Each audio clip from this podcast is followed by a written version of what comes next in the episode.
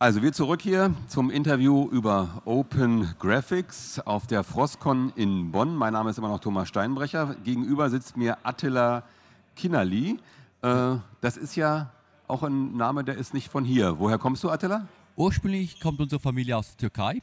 Wohnen tue ich allerdings in der Schweiz und arbeite dort im Bereich Elektronikentwicklung. Also du kommst direkt aus der, aus der Branche, so bist du also ziemlich nah dran an so einer Grafikkarte. Äh, an der Branche der Elektronikentwicklung ja. Grafikkarte ist wieder ein leicht anderes Gebiet. Wie soll ich sagen? Elektronik ist eigentlich etwas relativ Einfaches, das machen relativ viele auch zu Hause. Allerdings bei einer Grafikkartenentwicklung kommt noch vieles mehr dazu. Da ist die ganze Algorithmik, da ist die ganze Bildverarbeitung dabei. Das ist etwas, das nicht ganz nur von der Elektronik abgedeckt wird. Okay, aber äh, Open Graphics ähm, heißt ja, ihr seid angetreten, dieses ganze proprietäre Grafikgebretzel, was da in der Welt gebaut wird, äh, auf einen offenen Standard zu heben. Also das heißt, oder was heißt das, ein offener Standard für Grafikkarten? Ähm, ursprünglich hat es damit angefangen, dass Timothy Miller, der Initiator des Projekts 2004, sich darüber aufgeregt hat, dass es eigentlich keine gute Grafikkarte mehr gibt, die unter Linux komplett frei mit Treibern, also komplett freien Treibern, komplett ausgenutzt werden kann. Es gab damals, vor zehn Jahren, noch die Matrox-Karten, die waren relativ gut, allerdings die Karten werden zwar heute noch verkauft, werden, haben allerdings doch eben ihre zehn Jahre auf dem Buckel und sind nicht mehr Stand der Technik.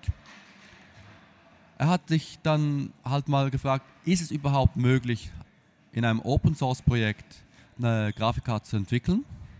Hat etwas herumgefragt und innerhalb kürzester Zeit haben sich hunderte von Leuten zusammengefunden und gesagt, ja, wir hätten gern sowas. Wir würden auch mithelfen, wenn wir könnten. Okay, viele, die mitmachen wollen, aber nicht unbedingt können. Ein paar werden sich trotzdem finden. Das Projekt wurde dann initiiert. Wir haben dann so im 2005, Anfang 2005, die ersten Designs gehabt, was wir haben wollen, was ist wichtig, was ist nicht so wichtig. Wie weit müssen wir gehen, wenn wir 3D-Unterstützung haben wollen? Wollen wir überhaupt 3D-Unterstützung? Weil es ist auch wieder Entwicklungszeit, Entwicklungszeit, die uns zurück äh, die uns verzögert bei der Produktion nachher und haben dann schlussendlich heutzutage eigentlich ein, wie soll ich sagen, ein Entwicklungssystem gemacht, das uns ermöglicht, eine Grafikkarte zu entwickeln. Und wir sind momentan dran, diese zu produzieren, damit unsere Entwickler zu Hause bei sich die Grafikkarte in Echtzeit testen können, die sie programmieren eigentlich. Und dass auch interessierte User uns Feedback geben können, wie funktioniert das? Hat das Hand und Fuß, was wir hier machen? Funktioniert das auch bei euch zu Hause? Also es wird jetzt direkt eine Grafikkarte hergestellt, die man dann bei euch oder wo auch immer erwerben kann oder wird die nur an spezielle Entwickler verschickt? Hm. Der Entwicklungsprototyp, den wir haben momentan, ist eigentlich eine Karte, die speziell für Entwickler gedacht worden ist. Es ist für uns deshalb äh, drum gegangen, wir wollen schlussendlich eine Grafikkarte haben, die günstig ist. Günstig heißt, dass wir Stückzahlen produzieren müssen und günstig heißt, dass wir einen Chip produzieren lassen müssen nach unseren Spezifikationen. Allerdings kostet eine äh, Chip-Fertigung äh, etwas um die 2 bis 5 Millionen Euro Initialkosten. Und da ist der Chip selber noch nicht drin, der kommt nochmal extra dazu. Weil wir uns nicht leisten können, einen Chip mit Fehlern zu produzieren oder mehrere Chips nacheinander zum Testen produzieren, müssen wir ein Prototypensystem bauen, wo wir die ganze Logik testen können, verifizieren, ob das so funktioniert. Und dafür gibt es ein Prototypensystem, das vom Preis her bei einer teuren Grafikkarte liegt, die Leistung einer Billigst-Grafikkarte hat, aber uns ermöglicht, eben das System in Echtzeit zu testen. Für die Endanwender planen wir, dass wir nach, wenn wir das System zusammen haben, das Ganze sozusagen fertig programmiert, dass wir nachher die Grafikkarte in Stein meißen, dass wir einen Chip produzieren und den dann nachher in großvolumigen Produktionen äh, auf den Markt bringen, sodass wir auch entsprechend günstige Preise für den Endanwender zusammen haben. Aber dann mit einem höheren Grafikstandard oder was, ja? Dann ja, klar. Als, als Ziel. Äh, wir schätzen, dass wir, wenn wir von einem FPGA auf ein ASIC gehen, dass wir ungefähr eine Leistungssteigerung im Faktor 3 bis 4 haben. Also im Moment habt ihr sozusagen eine Grafikkarte, da ist ein FPGA drauf, also so eine Logik, ein Logikchip, den ihr selber programmieren müsst oder selber äh, konfigurieren vielleicht eher äh, müsst. Und der macht diese ganze Grafikumrechnung. Wie funktioniert das jetzt? So ein, was ist auf so, einem, auf so einem Board drauf, auf so einem Grafikboard? Ähm, wenn man mal vom FPGA absieht, sieht es eigentlich praktisch genauso aus wie eine Grafikkarte. Wir haben unsere PCI-Anschluss, wir haben den FPGA als Hauptprozessor, wir haben außenrum die DA-Wandler, die DVI-Chips, um mit dem Monitor zu kommunizieren und wir haben die Stecker. Das einzige Spezielle ist wirklich nur der FPGA als programmierbaren Logikbaustein und hier muss man eigentlich fast wirklich vom Programmieren reden, weil die Arbeitsschritte, die wir machen, sind ähnlich dem des Programmierens, außer dass wir halt eine spezielle Programmiersprache verwenden, die dafür gedacht ist, dass wir damit Logik designen. Allerdings sonst vom Verfahren her, wir haben wirklich einen Compiler, wir haben nach einem Binary, das wir auf den Chip laden. Von dem her sieht es eigentlich gleich aus, als würde man wirklich Software entwickeln. Okay, und wie ist jetzt ähm, die, dieser Zeitumfang, den ihr da noch äh, plant, bis ihr so jetzt die ersten Sachen getestet habt und sagt, okay, das könnte man schon mal als äh, Konzept für eine Produktion oder für so ein ASIC nehmen? Das ist eine gute Frage. Die ersten Zeitpläne, die wir gemacht haben, basierend auf den Leuten, die beruflich Grafikkarten entwickeln, waren so zwei bis drei Jahre von Projektstart, bis wir eine Produktion anfangen können. Es hat sich gezeigt, dass die geschäftlichen Zeitpläne sich mit dem Open Source Open Hardware nicht ganz vereinen lassen, was auch dann halt zu diesen fünf Jahren Verzögerung geführt hat. Momentan rechne ich damit, dass wir, sobald wir die Prototypenkarten bei den Entwicklern haben, dass wir etwa zwei bis drei Jahre haben, bis die Logik steht. Und nachher geht es eigentlich hauptsächlich darum, Investoren zu finden, die uns helfen, das Ganze überhaupt zu produzieren und auf den Markt zu bringen.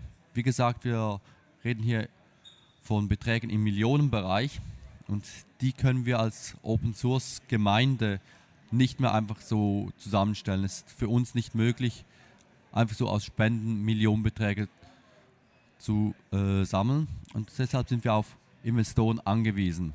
Allerdings, ein Investor wird kaum in etwas investieren, bei dem er nicht sieht, dass wir Geld machen können. Entsprechend müssen wir zuerst für den Investor die Grafikkarte komplett designt haben, sagen, hey, schaut, wir haben das Design, wir wissen, so und so müssen wir den Chip produzieren, das funktioniert, dann können wir erst wirklich Geld suchen. Aber in der Zeit, wo ihr jetzt entwickelt, geht ja die Entwicklung draußen, ja, in der proprietären Welt auch weiter. Äh, seid ihr denn da auf dem Weg, dass ihr sagt, ihr habt da Anschluss gefunden oder ist es dann nur äh, so eine Aufholjagd? Ihr macht in fünf Jahren dann den Stand, den wir heute haben oder was, wie denkt ihr dazu? Ähm, es sind eigentlich mehrere Dinge, die wir hier angehen. Zum einen wollen wir keine High-End-Grafikkarte. Für uns ist wichtig, dass wir eine Desktop-Grafikkarte haben, mit der wir arbeiten können. Wir wollen keine Spiele spielen. Da können wir mit den Herstellern nicht mithalten. Die haben ein Team von mehreren hundert Leuten, die nur an dem arbeiten und jedes halbe Jahr ein neues Produkt auf den Markt werfen. Das geht bei uns als Open Source, Open Hardware Projekt gar nicht. Allerdings auf dem unteren Level, auf den Desktop-Karten, da schaffen wir es, etwas anzubieten, was die großen Hersteller nicht können. Wir können ein Design anbieten, das nicht nur komplett freie Treiber hat, komplett dokumentiert ist, nein, die gesamte Hardware ist offen und man kann reinschauen, was das Ding macht. Das ist speziell im Consumer-Bereich für den Endkunden eigentlich unwichtig. Der ich wollte gerade fragen, wem nützt das jetzt? Ja? Dem, der will einfach eine Grafikkarte, die funktioniert. Aber wenn wir in den Bereich von Embedded-Systemen gehen, Toastern, äh, Kühlschränken mit Displays, dann ist es für die entscheidend, dass die ein System haben, bei dem sie wissen, wie es funktioniert. Die wollen Was die Hersteller heute anbieten, ist ein fertiger Chip. Die kriegen ein paar hundert Seiten Dokumentation, so und so funktioniert der. Allerdings ist kaum Dokumentation dabei, wie man das Ding programmiert, was muss ich machen, um das und das und das zu erreichen und was für Fehler hat das Chip. Das ist etwas, das man eigentlich heutzutage immer wieder unterschätzt, weil ja, es ist ein Chip, der hat keine Fehler, das funktioniert einfach. Nein, funktioniert nicht. Es hat überall wieder Fehler. Und wir bieten in dem Bereich gerade die Möglichkeit zu sagen, hey Leute, schaut, wir haben die und die Fehler. Und die und die Fehler sind genau an der Stelle in unserem Code drin. Also könnt ihr so und so drumherum arbeiten. Das ist ein nicht zu unterschätzender Vorteil für den Embedded-Bereich, der genau darauf angewiesen ist. Die müssen innerhalb von zwei, drei Monaten einen Grafikchip programmieren können, komplett von Null auf. Und da ist einfach überaus wichtig, dass du genau weißt, was der Chip kann und wo er halt eben nicht so gut ist. Mhm. Also habt ihr dann doch schon einen Fokus gelegt auf einen bestimmten Markt, wo ihr denkt, dass ihr dort mit einer größeren Stückzahl auch diese Kosten eventuell wieder reinholen könnt? Ja, genau, das ist eigentlich unser Hauptproblem. Wir müssen, wenn wir billig sein wollen, möglichst große Stückzahlen im 10.000, 100.000 oder gar Millionen Stückzahlenbereich produzieren können. Und dafür ist es unerlässlich, dass wir einen möglichst großen Markt erschließen. Und der Markt für Endkunden, die nur eine günstige Grafikkarte wollen, ist halt relativ klein. Vor allem, wenn man bedenkt, dass heutzutage die meisten Mainboards im Low-Level-Segment bereits mit einer eingebauten Grafikkarte daherkommen. Na gut, aber wie du schon sagtest, äh, die Linux-Unterstützung ist ja doch recht schmal und es gibt ja nun doch äh, eine wachsende Linux-Gemeinschaft. Oder denkst du, dass die proprietären Hersteller äh, auf den Zug aufspringen und sagen, okay, die Leute wollen Linux und wir werden äh, Linux-Treiber immer mit dazu liefern jetzt in der Zukunft? Das ist jetzt eine schwierige Frage. Ich denke, es ist auch etwas vom Hersteller abhängig. Nvidia und ATI werden sehr viel Mühe haben, ihre Chips komplett zu dokumentieren. Hauptsächlich aus dem Grund, weil sie viele Sachen, die in ihren Chips drin sind, von anderen einkaufen. Und diese haben sehr restriktive Lizenzen, die sie nicht offenlegen dürfen. Sie dürfen nicht mal die Dokumentation dafür offenlegen, ohne dass sie von dem, das programmiert, eine NDA, also eine äh, Geheimhaltungs, äh, Geheimhaltungsvertrag unterzeichnen lassen. Entsprechend werden die nie die Möglichkeit haben, ihren Chip komplett offen zu legen. Intel, die ihre Chips zum großen Teil selber designen, haben diese Möglichkeit, nutzen sie allerdings nicht vollständig aus. Auch ihre Chips sind nicht komplett dokumentiert und die Treiber sind zum Teil nicht das, was man eigentlich erwartet von einem guten Tra Grafiktreiber. Von dem her ist eigentlich Intel der einzige, der uns da irgendeine Konkurrenz machen könnte in dem Bereich. Andererseits gibt es die Intel-Grafikkarten nur mit Intel Mainboards, wobei eben AMD komplett außen vor gelassen wird. Und äh, eure Grafikkarte ist halt dann äh, auf dem x86-Struktur überall einsetzbar und mit den Treibern unter jedem oder jeder Linux-Distribution betreibbar. Wir gehen sogar weiter, dass wir sagen, wir legen alles offen. Wir legen sogar die Treiberarchitektur so offen an, dass alle BSDs mit von der Partie sein können. Und wir werden es auch, soweit es uns möglich ist, auf möglichst vielen Plattformen testen und entwickeln dass auch alle PowerPCs und Spark, MIPS, ARM, wer auch immer das brauchen will, eine Grafikfunktionalität für seinen Computer, für seinen Chip haben will, mit uns zufrieden ist und halt, halt unsere Grafikkarte verwendet. Ja, und äh, wenn ihr jetzt sagt, ihr habt so diese Timeline fünf Jahre, äh, ist es nicht eine gute Idee, in der Zeit jetzt parallel äh, nach Sponsoren oder nach Leuten zu suchen oder macht ihr das bereits? Es läuft bereits zum Teil. Wir haben mit verschiedensten Firmen Kontakt, die unsere Entwicklung äh, mit unterstützen. Wir kriegen von den Firmen Rabatte, wir kriegen von den Firmen äh, die Software, die wir zum Entwickeln brauchen, zur Verfügung gestellt. Software kostet in dem Bereich eben leider auch relativ viel. Und so gehen wir eigentlich mit denen Leuten eine Symbiose ein. Allerdings, das sind hauptsächlich Firmen, die nicht in dem Bereich tätig sind selber mhm. und auch nicht die Größe haben, um schnell mal zu sagen, okay, wir zahlen euch die Chipproduktion, verkauft die dann und zahlt uns das Geld zurück.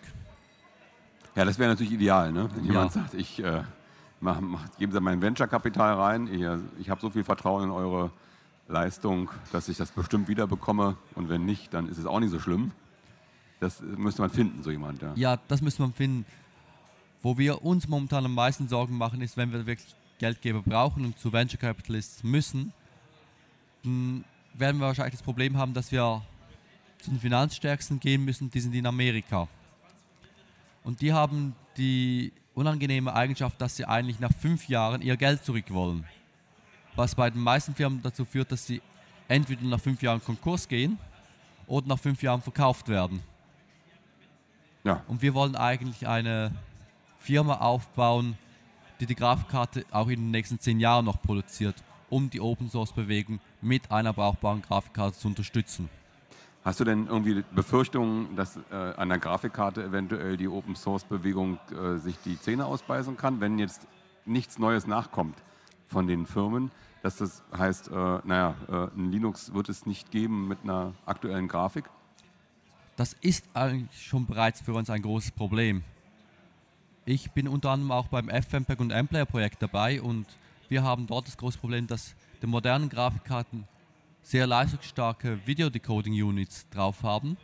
Allerdings deren Unterstützung ist stark davon abhängig, ob der Hersteller die Dokumentation dazu freigibt.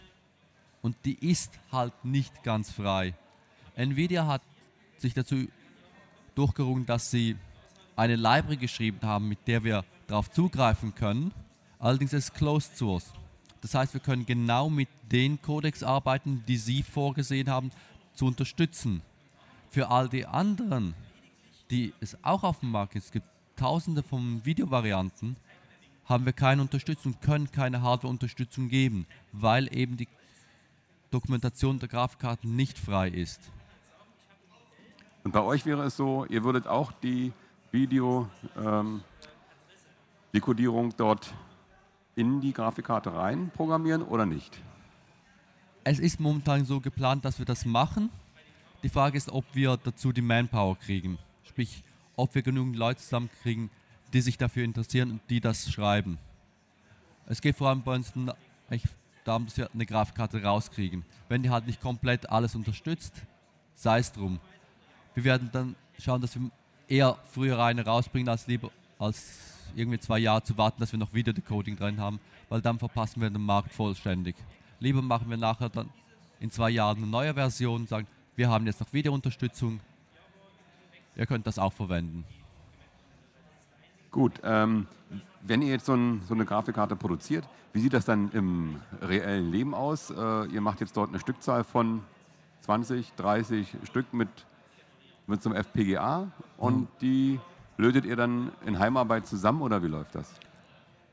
Die Prototypen für die Entwickler sind momentan eine Auftragsarbeit, die geben wir einer Firma. Wir geben die Designdokumente, die wir erstellt haben, einer Firma weiter, sagen, da und da bekommt ihr die Chips, die Platine produzierte bei dem und dem und wird das alles einzeln produziert, zusammengesetzt, zusammengelötet und wir kriegen die fertigen Platinen, die wir dann weiter verteilen, weiterverkaufen können. Was ist das für ein Preis für so eine Auftragsarbeit? Was muss man so eine Platine rechnen? Wie viel kostet die dann? Oh, die momentanen Schätzungen für die Produktionskosten sind irgendwo im Bereich zwischen 600 und 700 Dollar, die wir momentan haben, bei Stückzahlen um 20 bis 30 Stück für die Entwicklerplatine. Wir schätzen, dass die Consumer-Variante dann schlussendlich irgendwo unter 100 Dollar sein wird. Können es allerdings, da die Entwicklung noch nicht abgeschlossen ist, noch nicht sagen.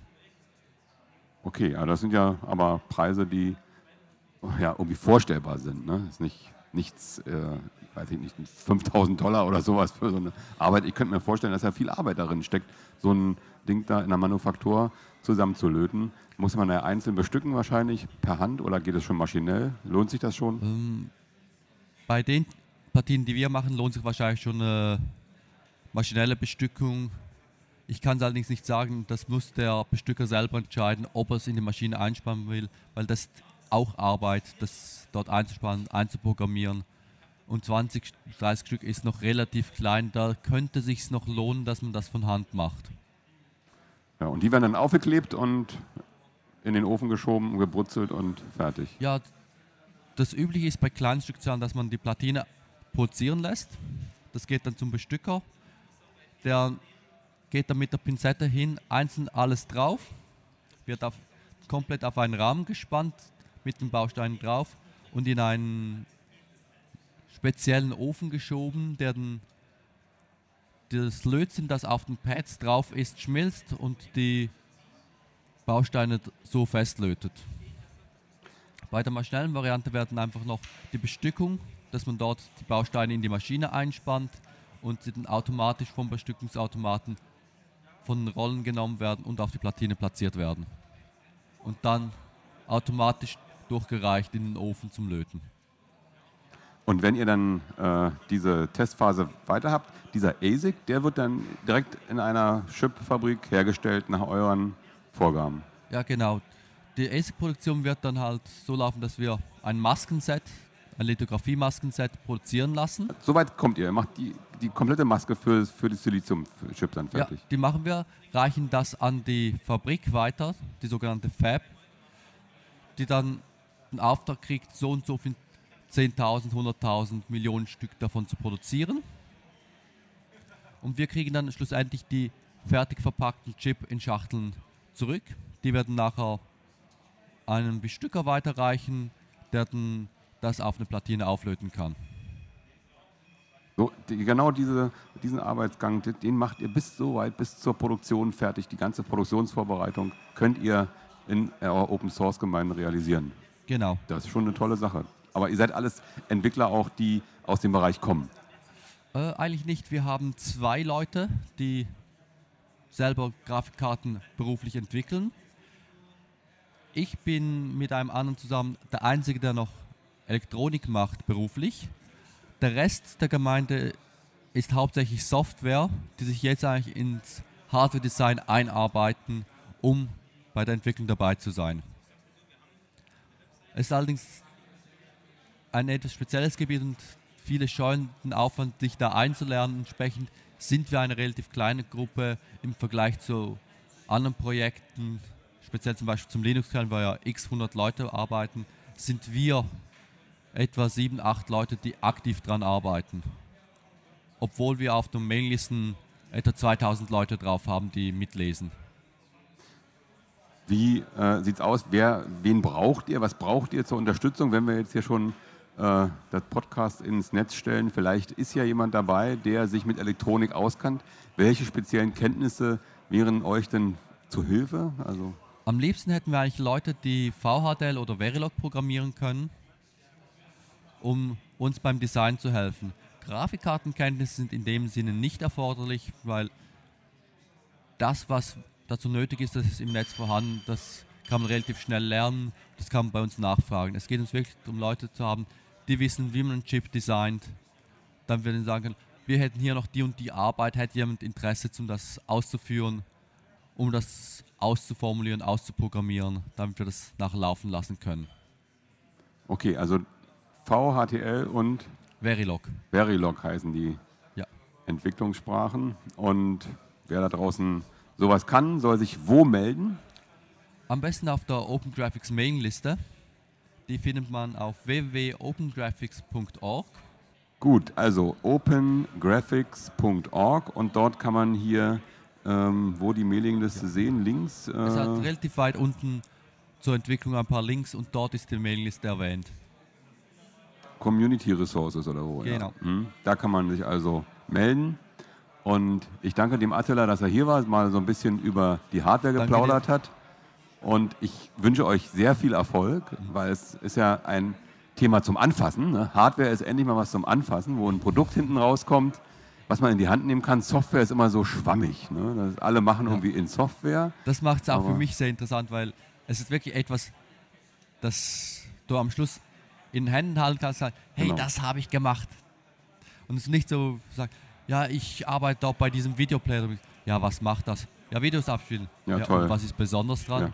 Und so kann man wirklich ja. sagen, das ist eine Grafikkarte, das kannst du in die Hand nehmen. Und darunter können sich auch die meisten Leute dann auch etwas darunter vorstellen. Deswegen bin ich schon vor Jahren vom Programmieren abgekommen, weil ich habe es nicht vertragen, immer diese Software und äh, ich habe nichts in der Hand gehabt, wenn ich es nicht ausgedruckt habe. Ja. Es ist, ist irgendwie sehr schwammig. Ja, ich kenne dieses Problem. Okay, Attila, ich wünsche dir noch viel Erfolg mit eurer Vielen Truppe Dank. dort und äh, ich hoffe, dass es bald eine Grafikkarte ganz, ganz offen gibt und drückt euch dazu den Daumen. Danke, dass du hier warst. Dank. Tschüss. Ciao.